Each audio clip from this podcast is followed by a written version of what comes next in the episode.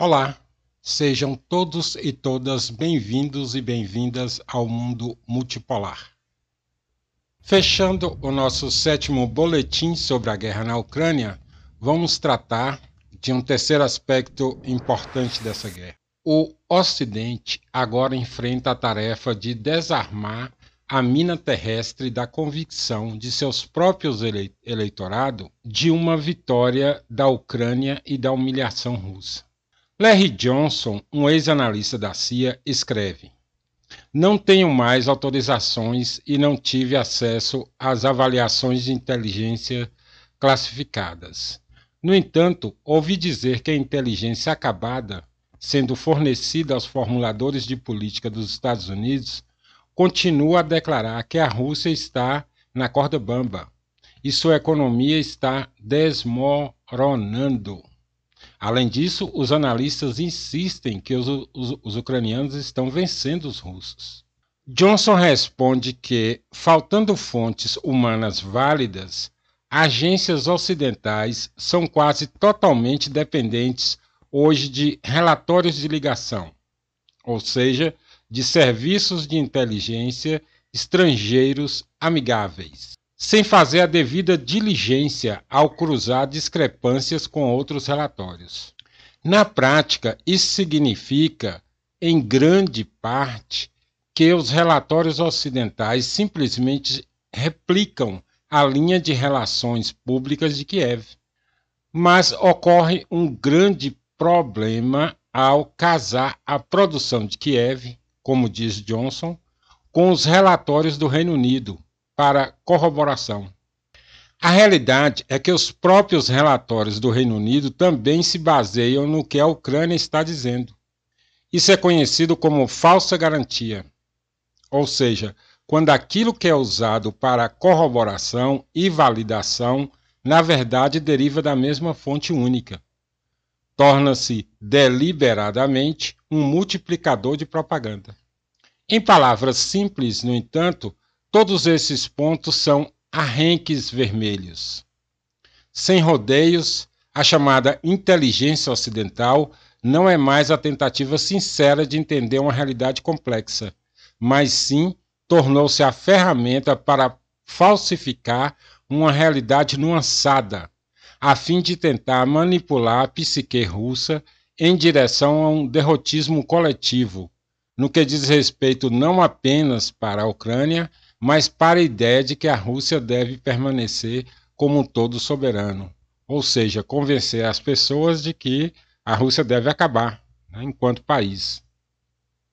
E, na medida em que mentiras são fabricadas para acostumar o público russo à derrota inevitável, a borda oposta claramente pretende treinar o público ocidental para o pensamento de grupo de que a vitória é inevitável e que a Rússia é um império do mal não reformado que ameaça toda a Europa.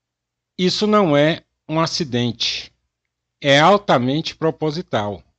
É a psicologia comportamental em ação.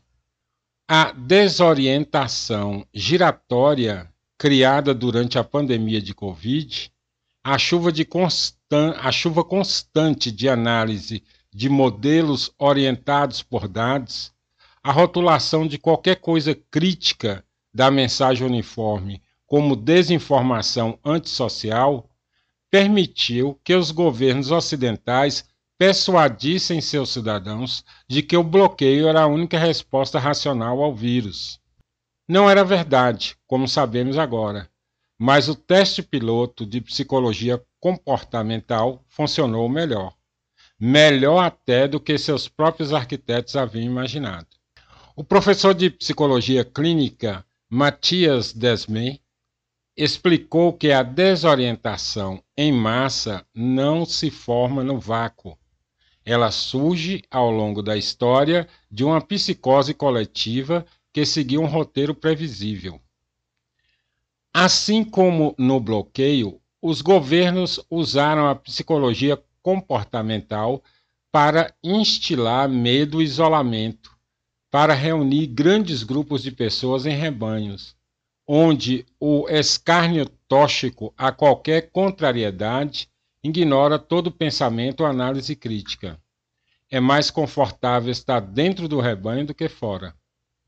A característica dominante aqui é a permanecer fiel ao grupo, mesmo quando a política está dando errado e suas consequências perturbam a consciência dos membros. A lealdade ao grupo torna-se a forma mais elevada de moralidade. Essa lealdade exige que cada membro evite levantar questões controversas, questionar argumentos fracos ou parar com pensamentos positivos. O pensamento de grupo permite que alguma realidade autoimaginada se destaque. Afastar-se cada vez mais de qualquer conexão com a realidade e, em seguida, transitar para a ilusão, que sempre recorrendo a líderes de torcidas semelhantes para sua validação e radicalização estendida. Então, adeus à inteligência tradicional e bem-vindo à inteligência 1.1 ocidental. A geopolítica não gira mais em torno de uma compreensão da realidade. Trata-se da instalação do pseudo-realismo ideológico, que é a instalação universal de um pensamento de grupo singular, de modo que todos vivam passivamente por ele, até que seja tarde demais para mudar de rumo. Superficialmente, isso pode parecer novos psicopatas inteligentes, até mesmo legais. Não é. É perigoso. Ao trabalhar deliberadamente em medos e traumas profundamente arraigados, ou seja, a Grande Guerra Patriótica para os russos, Segunda Guerra Mundial, ele desperta um tipo de situação existencial multigerencial, multigeracional dentro do inconsciente coletivo, o da aniquilação total, que é um perigo que a América nunca enfrentou e em relação ao qual não há compreensão empática americana. Talvez, ao ressuscitar longas memórias coletivas da peste em países europeus, como a Itália, os governos ocidentais tenham descoberto que eram capazes de mobilizar seus cidadãos em torno de uma política de coerção, que de outra forma iria totalmente contra seus próprios interesses. Mas as nações têm seus próprios mitos distintos e costumes civilizacionais. Se esse fosse o propósito, aclimatar os russos à derrota e à banalização final, a propaganda ocidental não apenas falhou, mas conseguiu o contrário os russos se uniram fortemente contra uma ameaça existencial ocidental e estão preparados para ir até um, o muro, se necessário, para derrotá-la. Por outro lado, promover falsamente uma imagem de sucesso inevitável para o Ocidente inevitavelmente criou expectativas de um resultado político que não só não é viável, mas que recua ainda mais no horizonte distante, pois essas alegações fantásticas de reveses russos convencem os líderes europeus de que a Rússia pode aceitar um resultado de acordo com sua falsa realidade construída. Outro gol contra. O Ocidente agora enfrenta a tarefa de desarmar a mina terrestre da convicção de seu próprio eleitorado de uma vitória na Ucrânia e da humilhação e decomposição da Rússia. Haverá raivas e mais desconfianças para as elites do Ocidente a seguir. O risco existencial ocorre quando as pessoas não acreditam em nada do que as elites dizem. Dito de forma simples, simples esse recurso inteligência, inteligentes teorias de nude só conseguiu intoxicar a perspectiva do discurso político nem os Estados Unidos nem a Rússia podem agora passar diretamente para o discurso político puro. Em primeiro lugar, as partes inevitavelmente devem chegar a alguma assimilação psicológica tácita de duas reali é, realidades bastante desencontradas, agora transformadas em seres palpáveis e vitais por meio dessas técnicas de inteligência psicológica. Não haverá aceitação por nenhum dos lados da validade ou da retidão moral da outra realidade. Mas seus conteúdos emotivos devem ser reconhecidos psiquicamente, junto com os traumas subjacentes a eles. Em suma, é provável que esse psicopata ocidental exagerado, perversamente, prolongue a guerra até que os fatos no, no terreno finalmente moam as expectativas contrastantes mais perto do que pode ser o novo possível. Em última análise, quando as realidades percebidas não podem ser combinadas e matizadas, a guerra esfrega uma ou outra em uma forma mais emoliente. A degeneração da inteligência ocidental não começou com a recente excitação coletiva com as possibilidades da psicologia de cutucada. Os primeiros passos nessa direção começaram com a mudança no ethos que remontava à era Clinton-Thatcher, na qual os serviços de inteligências eram neoliberalizados não era mais valorizado o papel de advogado do diabo, que traz más notícias, ou seja, realismo radical, à liderança política relevante. Em vez disso, o que foi inserido foi uma mudança radical em direção à prática da escola de negócios, de serviços, sendo encarregados de agregar valor às políticas governamentais existentes e mesmo de criar um sistema de mercado em inteligência. Os políticos gerentes exigiam boas notícias. E para fazer permanecer o financiamento, foi vinculado ao valor agregado, com administradores qualificados em administrar a burocracia, transferidos para cargos de liderança.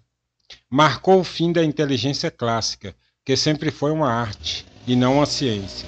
Nos Estados Unidos, a politização da inteligência atingiu seu ápice com o início de Dick Cheney, de uma unidade de inteligência da equipe B, reportando-se pessoalmente a ele. Destinava-se a fornecer a anti-inteligência para combater a saída dos serviços de inteligência.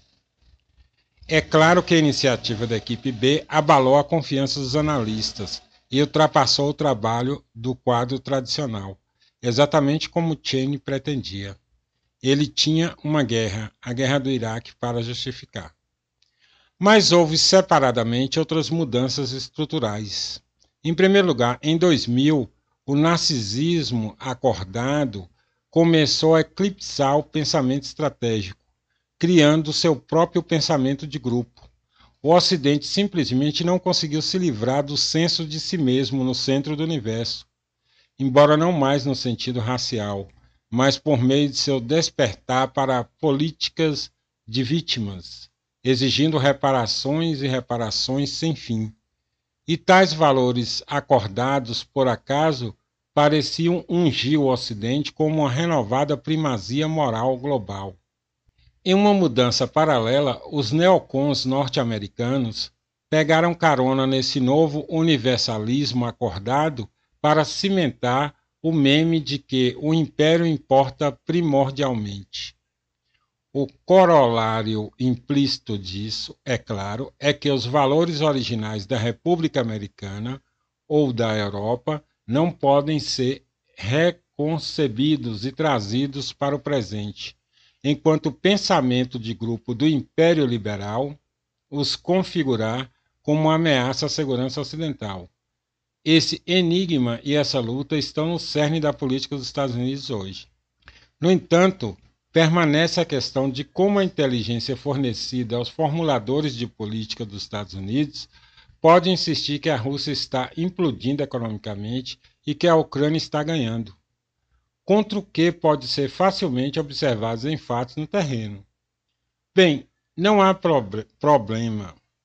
Os think tanks de Washington têm muito, muito dinheiro do mundo industrial militar, com a preponderância desses fundos indo para os neoconservadores e sua insistência de que a Rússia é um pequeno posto de gasolina, se passando por um Estado e não uma potência para ser levado a sério. As garras dos neoconservadores atacam qualquer um que diga sua linha. E os think tanks empregam um exército de analistas para produzir relatórios acadêmicos sugerindo que a indústria da Rússia, na medida em que existe, está implodindo. Desde março passado, especialistas eh, militares e econômicos ocidentais têm trabalhado regularmente como um relógio, prevendo que a Rússia ficou mais ficou sem mísseis, drones, tanques e projéteis de artilharia, e está gastando sua força de trabalho lançando ondas humanas de tropas não treinadas nas linhas de cerco ucranianas. A lógica é simples, mas novamente falha. Se um MOTAN combinada luta para fornecer projéteis de artilharia, a Rússia, com a economia do tamanho de um pequeno estado da União Europeia, logicamente, deve estar em pior situação. E se nós, os Estados Unidos, ameaçarmos a China com força suficiente contra o fornecimento da Rússia, então essa última acabará ficando sem munições e a Ucrânia, apoiada pela OTAN, vencerá. A lógica, então, é que uma guerra prolongada, até que o dinheiro acabe, deve entregar uma Rússia desprovida de munições e a Ucrânia fornecida pela OTAN ganha. Esse enquadramento é totalmente errado por causa de diferenças conceituais.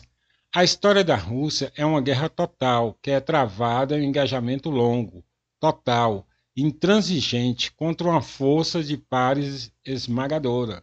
Mas inerente a esta ideia está o seu fundamento fundamental na convicção de que tais guerras são travadas ao longo dos anos, com seus resultados condicionados pela capacidade de aumentar a produção militar. Conceitualmente, na década de 1980, os Estados Unidos mudaram de seu paradigma militar industrial do pós-guerra para a manufatura offshore, para a Ásia e para as linhas de abastecimento just-in-time. Efetivamente, os Estados Unidos e o Ocidente deslocaram-se na direção oposta para aumentar a capacidade, enquanto a Rússia não. Manteve viva a noção de sustentação, que contribuiu para salvar a Rússia durante a Grande Guerra Patriótica. Assim, os serviços de inteligência ocidentais erraram novamente. Eles interpretaram mal a realidade. Não, eles não entenderam errado. O propósito deles é que era diferente. Os poucos que acertaram foram impiedosamente caricaturados como fantoches para fazê-los parecer absurdos. E a inteligência 101 foi reconcebida como negacionismo proposital de todo pensamento fora da equipe enquanto a maioria dos cidadãos ocidentais viveria passivamente no abraço do pensamento de grupo, até tarde demais para eles despertarem e mudar o curso perigoso em que suas sociedades foram embarcadas. Relatórios ucranianos não verificados, chamados relatórios de ligação, fornecidos a líderes ocidentais, portanto, não são uma falha, é uma característica do novo paradigma da inteligência 101, destinado a confundir e entorpecer seu eleitorado. Resta saber o quanto as sociedades ocidentais pagarão por essa autoilusão. E assim terminamos o nosso sétimo boletim sobre a guerra na Ucrânia. Até a próxima, não, não esquecendo de é, pedir a vocês para acessarem o nosso Twitter, acompanhar o nosso Twitter. A gente está sempre tweetando notícias sobre a guerra e o mundo multipolar e ver a série de publicações na, sobre a América Latina no nosso blog, é, o mundo multipolar.blogspot.com.